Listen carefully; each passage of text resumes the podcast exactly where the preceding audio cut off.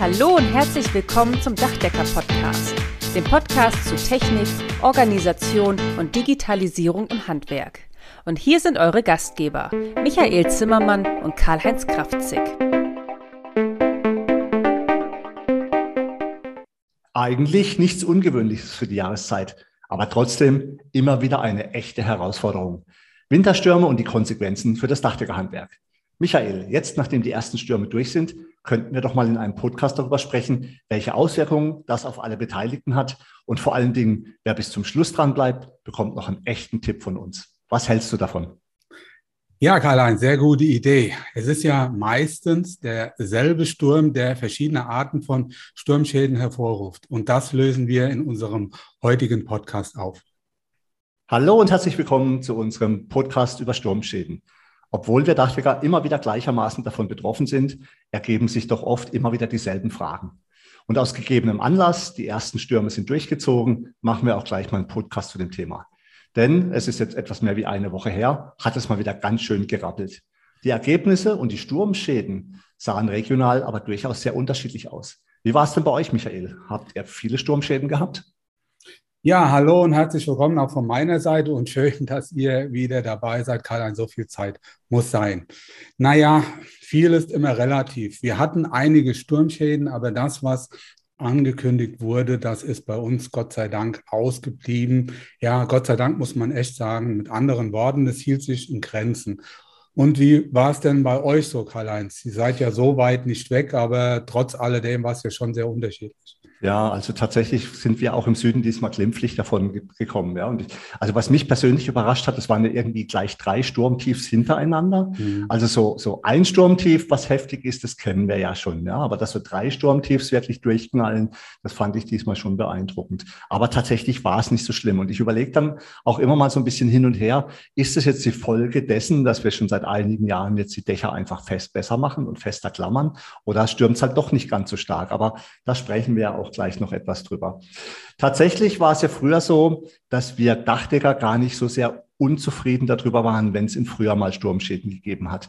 Was ich damit meine, ist die Auslastung. Ja, zwischenzeitlich ist es ja so, dass wir Handwerksbetriebe einfach äh, immer viel zu tun haben, immer sehr stark ausgelastet sind. Jetzt auch noch die Materialengpässe durch Lieferketten zusammenbrechen wegen Corona. Also da muss man ganz ehrlich sagen, wenn dann noch ein Sturmschaden obendrauf kommt, dann ist es eher kontraproduktiv. Aber wir wissen das auch, der Natur ist es völlig egal. Und ich ja. befürchte fast auch, Michael, das wird noch zunehmen. Also ich sehe hier eigentlich nicht, dass es besser, sondern wenn dann eher schlechter wird. Denn der Klimawandel, der ist da, den kann man auch einfach nicht mehr wegleugnen. In so einem Fall tun mir natürlich die Sturmgeschädigten leid, wenn sie nicht sofort schnelle Hilfe bekommen, weil eben der Dachdecker nicht verfügbar ist. Und natürlich tun mir auch die Kolleginnen und Kollegen leid, denn manchmal, das müssen wir auch sagen, geht es echt auch an die Grenze der Leistungsfähigkeit eines Menschen, wenn er an Feiertagen oder tags auch über spät bis abends in die Nacht äh, arbeitet, um Sturmschäden zu beheben. Ja, dieser ganze Klein-Klein-Kram. Und es muss ja alles sehr, sehr schnell passieren. Da hast du vollkommen recht. Das ist äh, ein echtes großes Problem. Das ist eine Herausforderung. Und jetzt kommt da noch hinzu, dass wir eigentlich in diesem Jahr weiß nicht, wie es bei euch war, aber wir hatten überhaupt keine Winterpause. Es ging genauso weiter, wie wir aufgehört haben. Auslastung, Überlastung, ja, Materialengpass fängt schon wieder damit an. Das sind Themen, da hätten wir schon wieder genug Futter für einen eigenen Podcast. Und dann, ja, dann kommen da Facebook-Posts. Wir haben überhaupt keinen Fachkräftemangel. Auch das sind Themen, ja, da müssen wir einfach mal drüber sprechen, aber nicht heute, sondern ja, heute sprechen wir über Sturmschäden. Vielleicht so eine kleine Anekdote. Bin ja mittlerweile auch schon ein paar Jahre selbstständig und habe ja damals auch die Firma gegründet, 92, als ich mich selbstständig gemacht hatte. Da gab es direkt ziemlich am Anfang ein ziemlich großes Sturmereignis, ein richtig ausgewachsener Sturmschaden mit allem, was dazugehört. So kleine, große Schäden. Wir hatten auf einmal volles Rohr zu tun. Das war auch keine Zeit wie aktuell, also wo so eine Vollauslastung geherrscht hat. Wir waren wirklich auch dankbar ähm, für jeden Auftrag.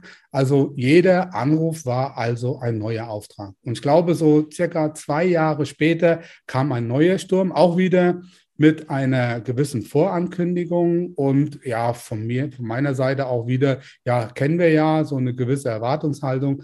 Aber auf einmal, ja, wie es halt so ist, gab es nicht nur neue Aufträge, ja, das war natürlich die Mehrheit, aber es gab auch die ein oder andere Reklamation dabei.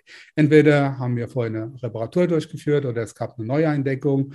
Und da muss ich sagen, da habe ich mir im Vorfeld, ja, aus Gründen, wie auch immer, mangelnde Erfahrung, ja, habe ich mir überhaupt keine Gedanken drüber gemacht. Für mich war ein Sturmschaden ein Sturmschaden und weit weg von jeder Reklamation. Ich weiß nicht, ob du das auch so kennst, Karl-Heinz, aber bei mir war das de facto so. Ja, also wir sind ja in Baden-Württemberg auch schon sehr aktiv seit vielen Jahren dran, mit den Innungen gemeinsam im Notfall schnelle Hilfe leisten zu können. Mit Reklamationen hatten wir jetzt tatsächlich eher weniger zu tun. Tatsächlich ist es so, bei Großereignissen sind alle am Limit.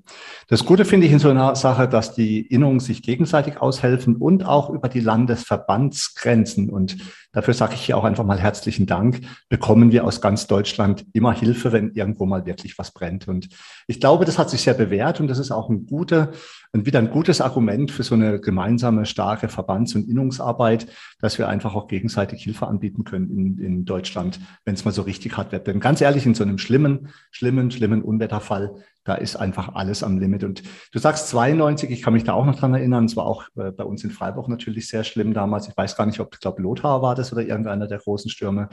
Da standen echt weinende Menschen bei uns an der Haustür und, und haben uns angefleht, ihr Dach in Ordnung zu bringen.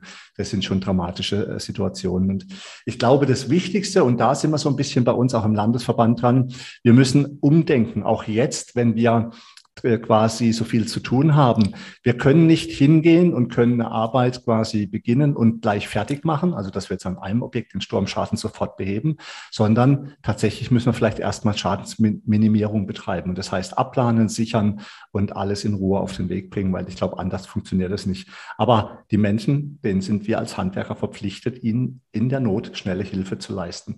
Was wir aber ganz oft haben, Michael, das sind die schwarzen Schafe. Ne?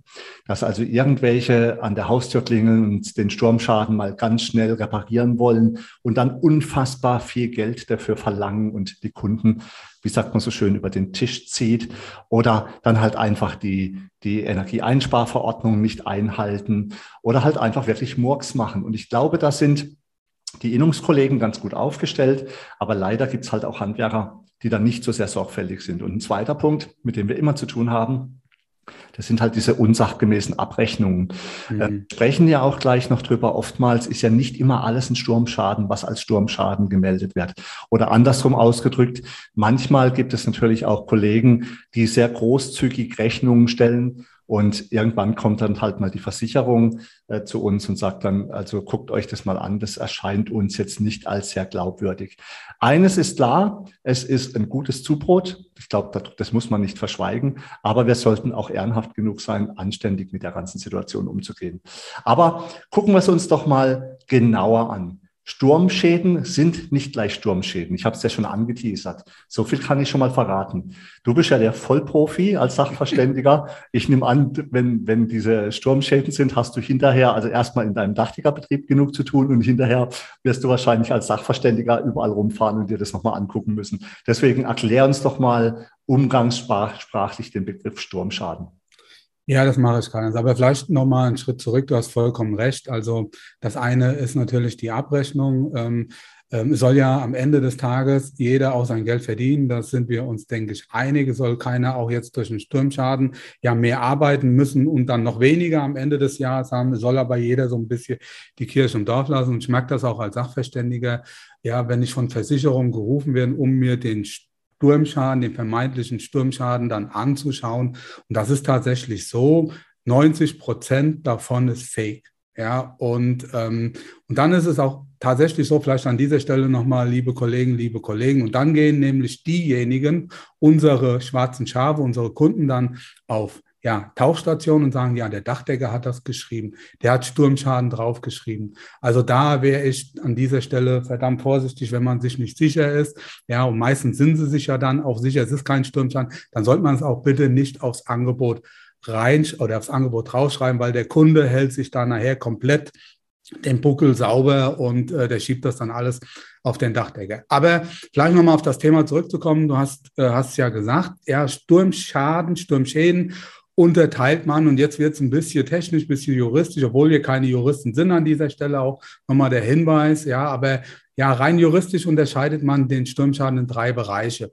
Als allererstes ist es der Sturmschaden in Abgrenzung zu einem Gewährleistungsschaden. Und das war mein damaliges Problem bei dem zweiten Sturmschaden. Dann haben wir einen Sturmschaden, das ist das zweite, bei der Gebäudehaftpflichtversicherung. Und das dritte, da geht es um einen Sturmschaden bei der Wohngebäudeversicherung.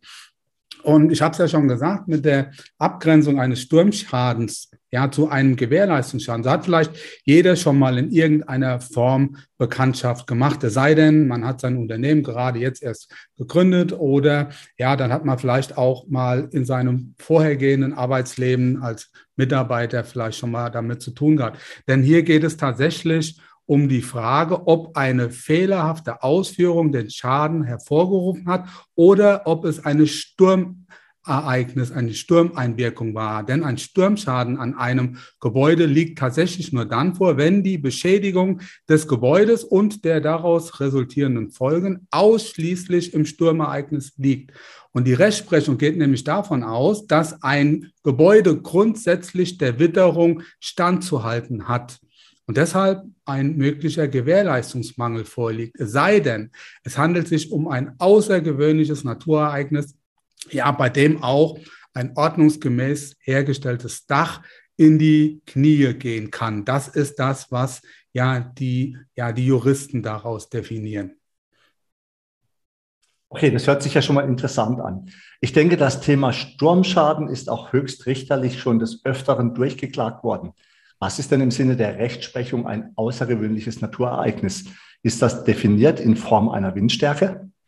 Ja, Karl, dann hast du vollkommen recht. Also die Rechtsprechung geht davon aus, dass bei einer ordnungsgemäßen Ausführung eines Daches, wir reden ja über Dächer heute, auch Sturmböen in Form eines Orkans keine Schäden anrichten können.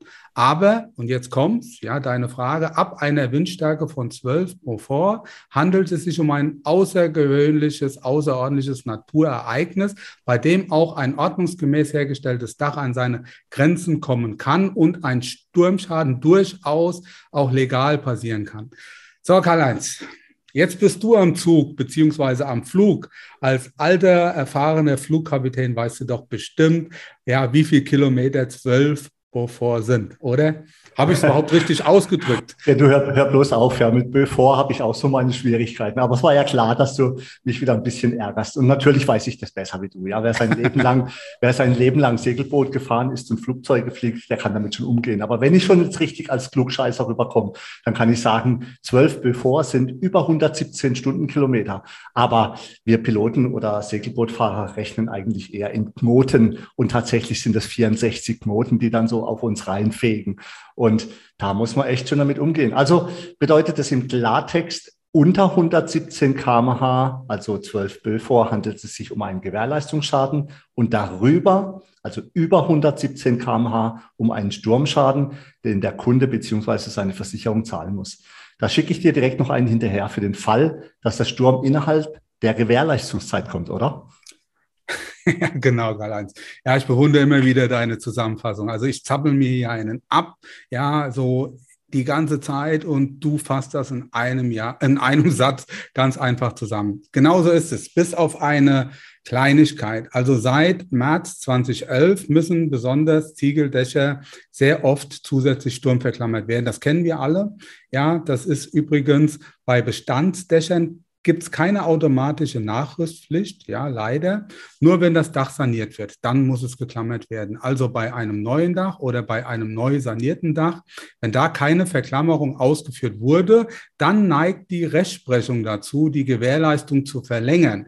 Denn dann redet man von arglistig verschwiegenen Mängeln, im Besonderen, wenn es auch in der Rechnung aufgeführt wurde und trotzdem nicht ausgeführt wurde.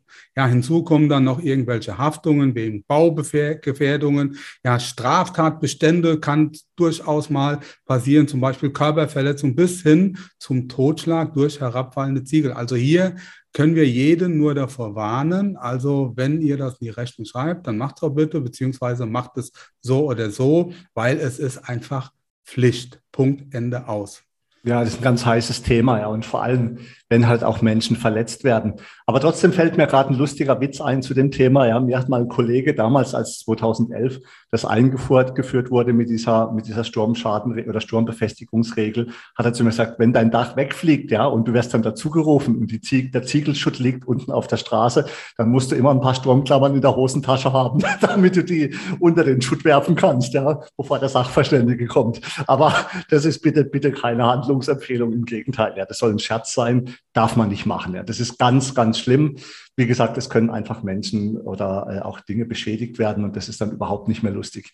Mhm. Das gilt übrigens auch, wenn der Kunde trotz Bedenkenanmeldung aus Kostengründen die Verklammerung nicht ausführen lassen möchte. Das ist ja ganz schrecklich. Ja? ja. Also da darf man überhaupt nicht drauf eingehen. Da gibt es keine Diskussion. Denn wenn es da zu einem Schaden kommt, dann ist einfach der Dachdecker fällig. Aber bleiben wir nochmal bei den herabfallenden Ziegeln. Es geht ja nicht nur um Schaden am Dach, sondern auch um Fremdschäden an Autos oder Menschen. Wie sieht es denn hier mit der Haftung und der Abgrenzung von Sturmschäden aus? Ja, das ist eine sehr gute Frage. Hier ist es ähnlich wie bei der Gewährleistungsfrage. Also grundsätzlich haftet der Eigentümer für sein Gebäude. Punkt. Ende aus. Das ist ja seine Hütte. Wenn ein Ziegel vom Dach auf ein Auto fällt oder irgendjemand erschlägt, im schlimmsten Fall, dann ist der Eigentümer dafür verantwortlich. Grundsätzlich.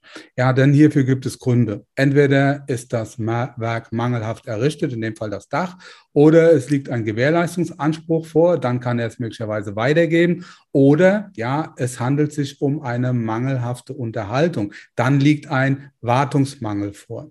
Und übrigens, das ist auch ganz interessant, auch für uns als Dachdecker in der Argumentation, was die Wartung, das ist auch mal ein eigenes Thema wert, ja, wo wir uns mal mit beschäftigen können im Podcast.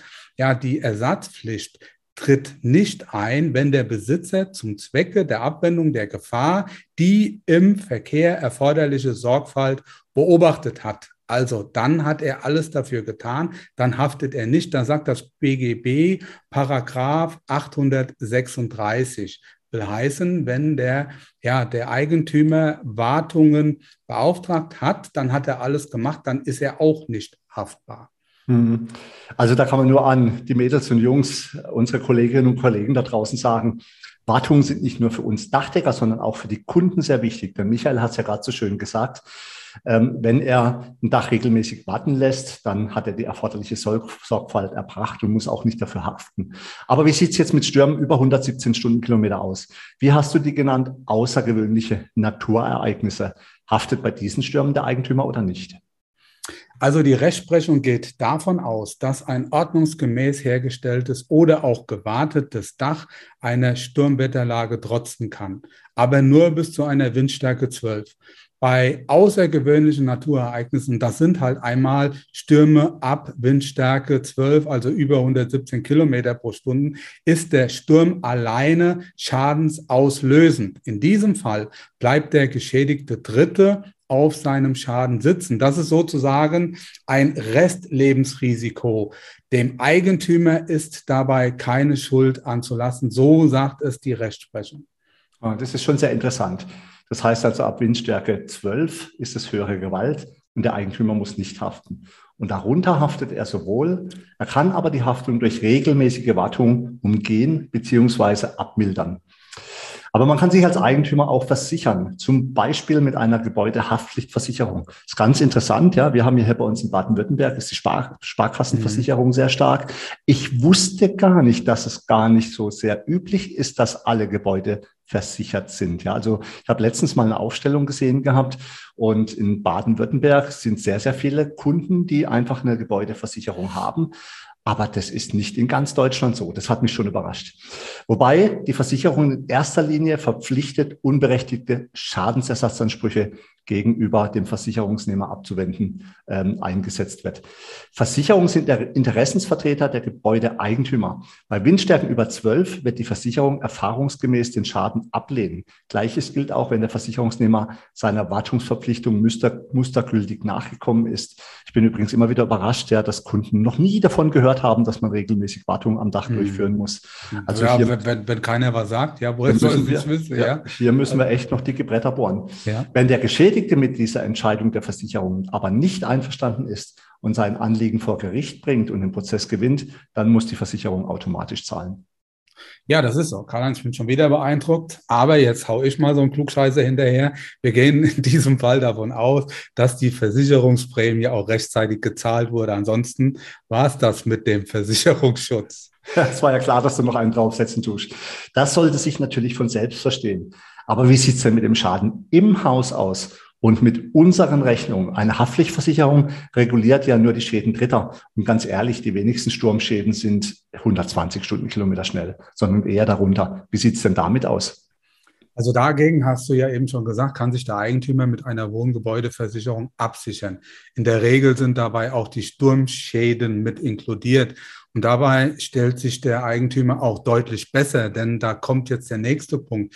Die Standardversicherung bei privaten Ein- und Mehrfamilienhäusern beinhaltet auch eine sogenannte gleitende Neuwertversicherung. Und diese reguliert nicht nur den viel geringeren Zeitwert, ja, der irgendwann mal, ja, oder der jetzt momentan da ist, weil das schon ein paar Jahre alt ist, sondern den aktuellen Neuwert nach den allgemein anerkannten Regeln der Technik. Du hast ja schon mal kurz angeteasert, zum Beispiel, ja, wenn es um GEG geht, das Dachfenster, die Lichtkuppel nach den neuen energetischen Vorgaben, auch wenn diese viel, viel teurer sind und auch besser, technisch besser als die alten, die jetzt ausgewechselt würden. Und jetzt kommt, die Gebäudeversicherung tritt übrigens schon ab einer Windstärke von 8 ein. Das ist interessant, weil Windstärke 8 mit, sage ich mal, 62 bis 74 Kilometer, das ist ja schon noch gar nicht so wahnsinnig viel. Und das haben wir schon deutlich öfter als Windstärke 12. Für uns ist es auch viel entspannter, wenn der Kunde eine Sturmschadenversicherung hat. Diese Information sollte man direkt auch schon bei der Auftragsannahme einholen.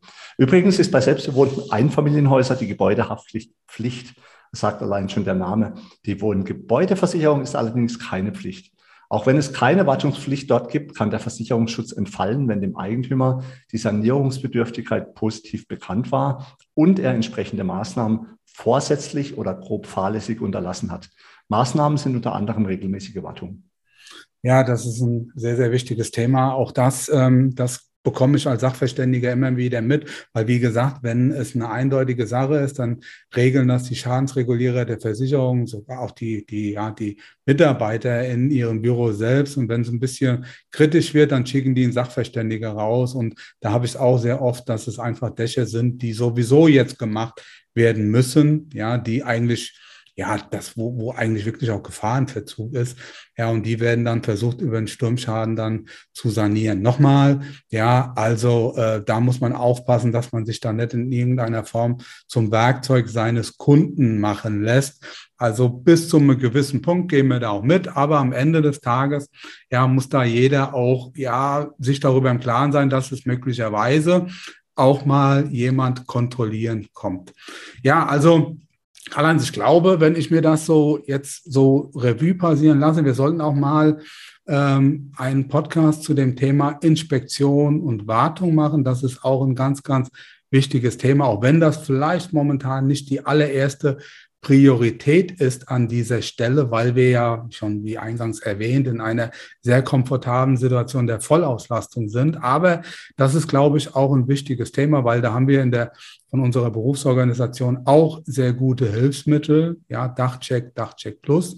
Aber ich glaube, das ist ein Thema ja für einen neuerlichen Podcast. Das lassen wir jetzt erstmal dabei. Ja, Karl-Heinz, hast du noch irgendwas, außer vielleicht an dieser Stelle, gestern Abend haben wir uns nochmal ausgetauscht mit unseren Schadensmeldungsformularen auf der Webseite, weil das war auch was, vielleicht Karl-Heinz, an dieser Stelle, was mir immer total auf den Zeiger gegangen ist, weil uns diese diese Menge an Sturmschäden, die telefonische Auftragsannahmen, die hat uns echt blockiert. Gell? Oder wie war das bei dir? Weil du hast das ja, glaube ich, sogar schon vor mir gemacht.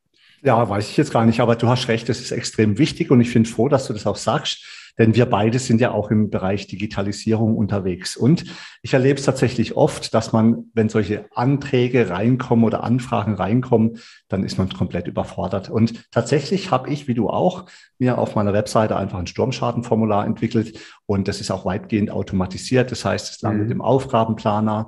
Die, die Bilder und Fotos werden automatisch in der Baustellenmappe abgelegt. Also da gibt es schon richtig coole Sachen und ich glaube, das muss man auch weiter ausbauen. Und ich schreibe zum Beispiel explizit auch auf meiner Webseite, melde den Sturmschaden bitte nur bei einem Handwerker und nicht ja. bei zehn. Ja, das macht die Sache nicht besser.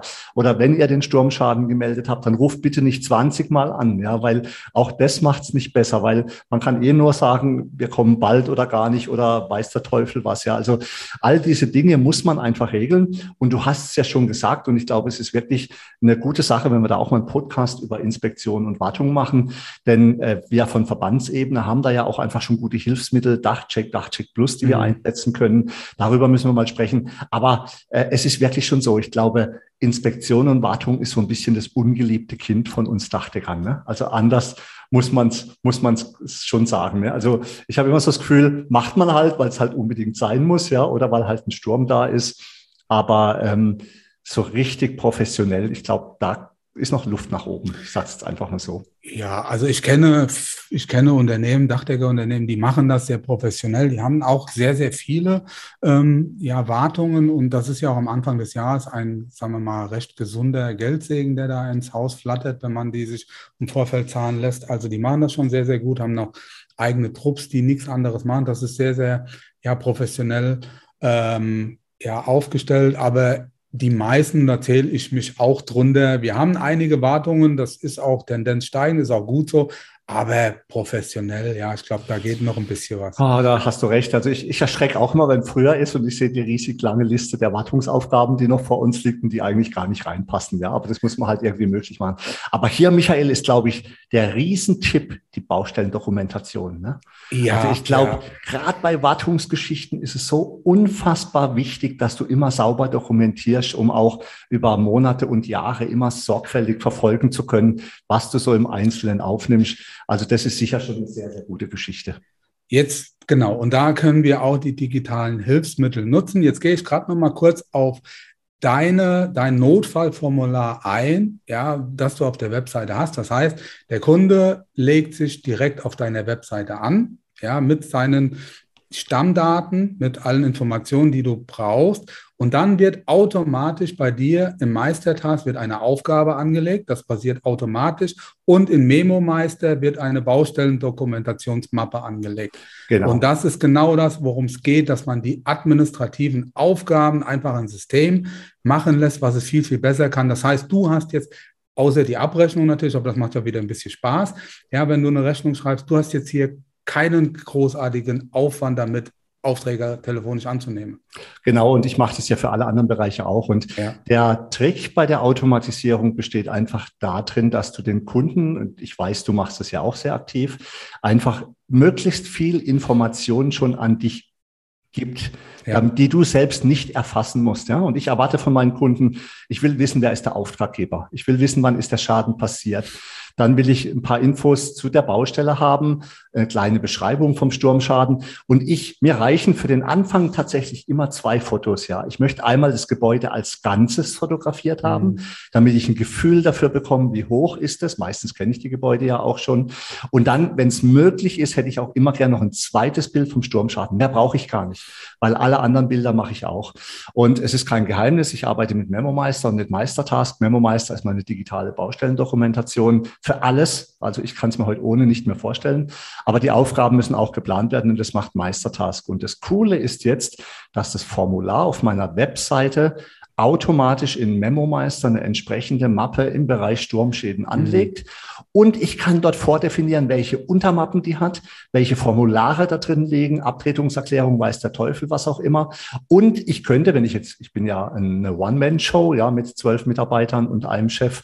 Aber wenn ich jetzt in einem großen Betrieb wäre, mit 30, 40 Mitarbeiter, dann könnte ich sogar eine Berechtigung ausstellen, wer Zugriff auf die Mappe hat. Das heißt, ich könnte definieren, wer im Sturmschaden Ereignis diese Aufgaben abarbeiten muss. Mhm. Und so ist es auch in Meistertask. Auch in Meistertask kann man ja beliebig Zugriffe von externen Parteien, also anderen Personen zulassen. Das funktioniert schon großartig. Und tatsächlich ist es so, wir haben das erste Mal dann mit dem Sturmschaden zu tun, wenn wir an die Baustelle fahren.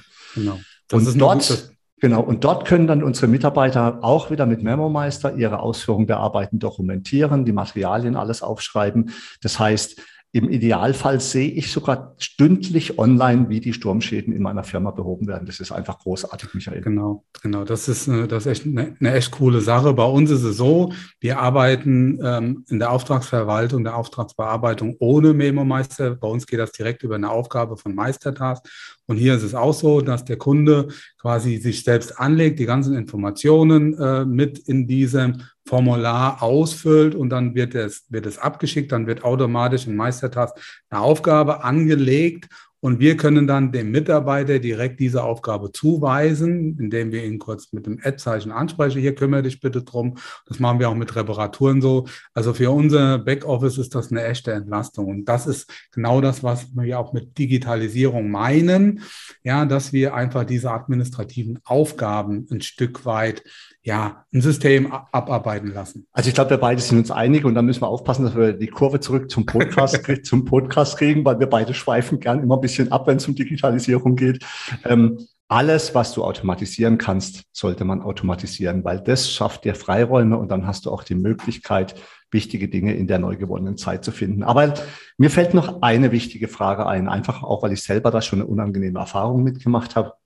Und bevor wir jetzt so langsam zum Schluss kommen, wie ist es denn eigentlich, wenn ich als Dachdeckerunternehmer gerade ein Dach saniere? Und ich bin vielleicht gerade so halbwegs fertig, ja, und dann kommt ein Unwetter mit Hagel und Sturm und schlägt mir alles kurz und klein.